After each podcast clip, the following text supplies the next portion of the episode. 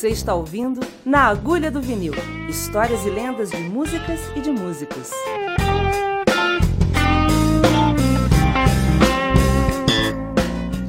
Olá, salve, salve! Tudo bem com você? Eu sou Regis Salvarani e para o podcast de hoje, da Agulha do Vinil, eu recuperei uma entrevista que eu gravei com o Lenine lá na Rádio Eldorado, no MPB Café, em setembro de 2010. Na época, o Lenine estava preparando o lançamento de um álbum chamado Lenine.doc, que era uma espécie de coletânea de trilhas sonoras feitas para cinema, teatro, dança, televisão. Aliás, a relação do Lenine com o audiovisual, pelo menos, vem de muito antes de ser compositor de trilhas. Nesse papo, ele falou sobre seu jeito de tocar violão, sobre ser um filho do rock, sobre sua relação com o samba, o trabalho de produtor também no disco da cantora Maria Rita e até sobre política, afinal, ele não se chama Lenine por acaso. Vamos ouvir Lenine num papo que eu levei com ele em 2010. E eu tenho uma relação de muitos anos com as televisões. Uhum. Eu fui roteirista, eu estive, ah, é? É, eu estive em várias funções dentro do universo da imagem. E aí fiz grandes amigos. Então, por exemplo, a, a retomada do sítio Pica-Pau Amarelo, por exemplo, uhum. é, com toda aquela Roberto Talma revivendo todo aquela, aquele universo mara maravilhoso do Monteiro Lobato, eu tive a felicidade não só de compor a música do Visconde, mas de personificá-lo também no especial de fim de ano. Uhum. Essa gravação nunca, sabe, eu nunca. Então, é, eu acho que o Lenine.doc tem essa peculiaridade de poder ter reunido num único espaço físico uma produção significativa que eu fiz para outros, não uhum. especificamente para mim. Muito bom. Você está com um violão aí? Mostra um pedacinho de alguma dessas. Mostro. Pode ser aquilo que dá no coração. Pronto. Pode. Essa, eu não tenho a desculpa de dizer que esqueci, que acabei de fazer.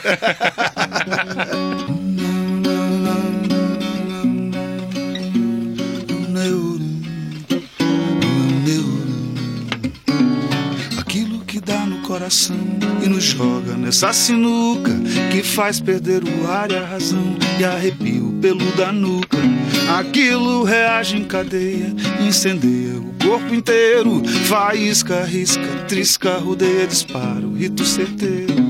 Avassalador, chega sem avisar. Toma de assalto, atropela, vela de incendiar. Arrebatador, vem de qualquer lugar. Chega, nem pede licença, avança sem ponderar.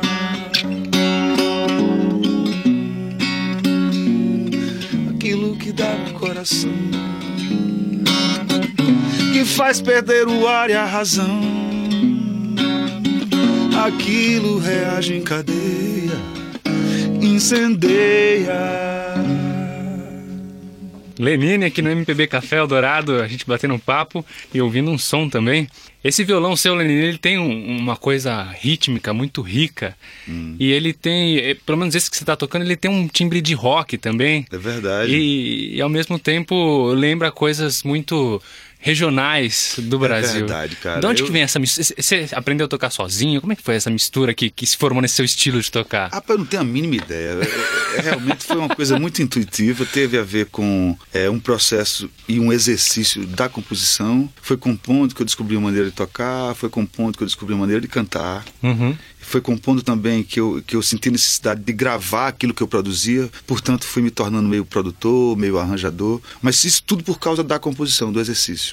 E foi bacana porque eu não estava procurando uma linguagem. Eu nunca, eu, eu nunca procurei é, dizer assim, ah, eu quero descobrir uma maneira de tocar um violão, de fazer. Não foi assim. Não, não foi uma coisa de laboratório. Não, não foi. Foi muito intuitivo. E foi mais os parceiros mais queridos e mais próximos que começaram a identificar o que eu fazia. E, e em outras músicas, quando ouvi um determinado violão, dizia assim, rapaz, isso aí é tu. Eu dizia, eu, cara. Quer dizer, então foi uma coisa que foi maturando. Uhum. Evidentemente que a mão direita, por causa do meu primeiro instrumento que toquei, que foi a bateria, eu acho que eu transformei o violão num instrumento de percussão. Então hoje eu costumo dizer que eu sou um percussionista de guitarra, um percussionista de violão. Que eu uso muita coisa do a coisa do ritmo. Do, uhum. Enquanto as pessoas procuram uma técnica, uma técnica para limpar o que ele toca, eu aumento e amplifico a sujeira. É. Sabe? Eu tô atrás do noise, eu tô atrás do, do que eu consigo tirar de ruído. Né? E isso está associado à maneira que eu descobri de compor. Uhum. Então é uma projeção, cara. O, o, violão é realmente uma projeção do meu corpo. Tira o violão de mim, eu fico sem dedos e me sentindo nu. é engraçado isso. E até na sua maneira de cantar tem uma coisa suave, melodiosa hum. e às vezes tem uma coisa rock and roll mesmo. É verdade, cara. O rock realmente foi o principalmente ao vivo, né? Principalmente ao vivo e, e a coisa do vigor que está associado a esse tipo de expressão. O rock tem a coisa tem muito mais a ver com, com atitude do que com com forma, por exemplo. Uhum. E sim, eu acho que a, a, atitude de minha música é roqueira. Assim, uhum. tem uma coisa incisiva, vigorosa, uh, sabe? Sem subterfúgios, direta, sabe? E eu acho que isso tudo é uma herança é, do rock. Mas eu, eu, como na minha formação musical, eu sempre fui muito promíscuo. Eu costumo dizer que, que eu sou filho de uma mãe, que é o rock, mas de muitos pais.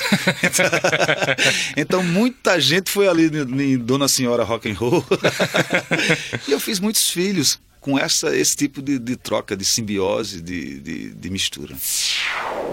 E o Lenine também, além de ser cantor, compositor, é produtor tem um disco muito bom que foi produzido por você, que é o disco da Maria Rita. Aquele isso, ela... segundo. Isso, é. segundo, segundo. Que ela inclusive gravou uma música sua, né? Não. Ah, ela gravou no primeiro, é, né? Ela, é. Aliás, foi uma condição. Quando ela me convidou para produzir, eu digo, tá bom, eu produzo, mas não vai ter nenhuma música minha. e ela ficou chateada na hora, assim. Ah, é? Mas eu, eu, eu expliquei. Eu, eu, tive uma formação muito socialista. E eu, para desempenhar o papel de produtor, eu não podia confundir com o papel do compositor. Uhum. Eu não ia me sentir confortável. E mais, e, e, ela comprou a ideia desde o início, dizia assim, pô, Maria, você já, Maria Rita, você já fez o primeiro disco, toda a orfandade de sua mãe já se identificou com isso, mas você tem que cantar a tua geração. Então o segundo teve esse foco. Ela cantou só, com, com exceção do Edu Lobo, que foi uma homenagem e tal, que consta também no disco. Todos os compositores são da faixa etária dela. A gente chegou a ouvir quase 4 mil músicas para fazer o repertório. E foi muito bacana. Eu tenho um carinho muito especial pela Maria Rita. E naquele momento, quando ela me convidou, ambos, tanto eu quanto, ela, é, e muito mais gente, sofríamos com a perda do Tom Capone. Uhum.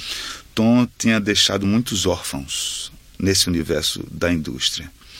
E era um cara que estava começando a explodir como, como, como, como a R, como produtor, como um cara ligado à indústria e, e mudando os conceitos dessa indústria.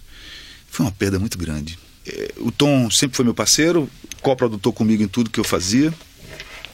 E era o produtor do disco dela. Uhum. E ia fazer o segundo. Na hora quando ele faleceu, ela disse: Ó, oh, só você. E eu também comprei a briga porque, bom, tinha uma admiração, sempre tive uma admiração muito grande, não só por ela, mas pela família que eu conheço. E, e, pela, e por essa sensação de achar que eu tinha que ser solidário naquele momento com a perda daquela pessoa que foi tão importante tanto para mim como para ela. Lenin, o teu nome é vem de Lenin, né? Isso mesmo, isso mesmo. Seu, seu pai era comunista, é isso? É. É comunista. Eu acho que hoje ele está mais não, ele continua socialista é. nas bases. Eu aqui, se eu tivesse que escolher, eu ia escolher Bakunin, que eu tô mais pro anarquismo do que por qualquer outra coisa.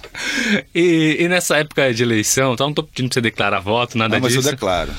pode, pode perguntar. É, eu queria saber como é que, como é que você vê o, o cenário político do Brasil e, e se isso se reflete na sua música também. Sim, reflete. E o que eu vejo no cenário, o que eu vejo, eu sou míope. Então o que eu vejo já não é realidade. Mas o que eu consigo ver da política, é, eu estou no momento desacreditando de tudo e de todos. Eu fui um cara que tive, é, como cidadão, é, eu fiz boca de urna, eu fui filiado e tudo. E hoje em dia desacredito em qualquer partido. Acho que o nome é muito revelador. Partido. É algo que não está inteiro. Uhum. Então, eu prefiro votar nas pessoas. E aí, nesse sentido, as pessoas não têm partido. Sabe, tem gente do mal em qualquer lugar, Sim. como tem gente do bem em qualquer lugar. Sim. O fato é que um partido não, não é justificativa para congregar só gente do bem. Então a gente deve votar nas pessoas.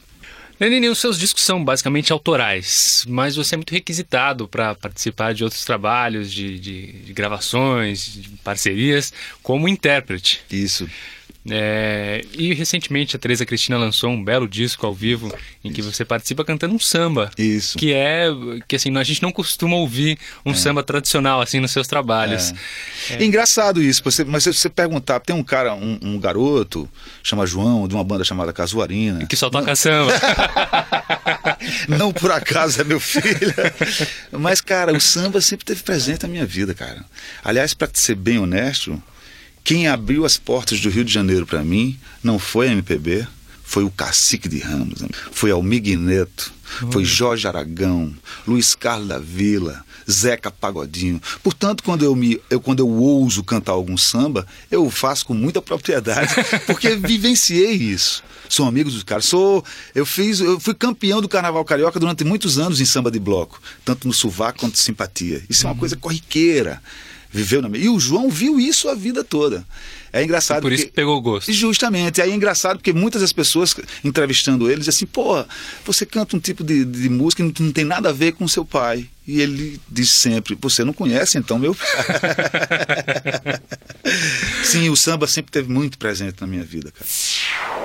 E esse foi um trecho da conversa que eu tive com Lenine em setembro de 2010 na Rádio Eldorado, no antigo programa MPB Café.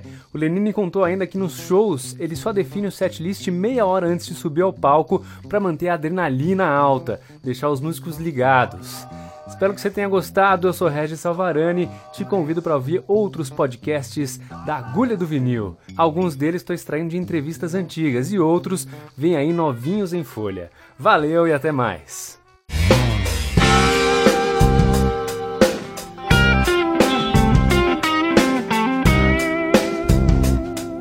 Você ouviu Na Agulha do Vinil Histórias e lendas de músicas e de músicos. Acesse naagulhadovinil.com.br e ouça outros episódios.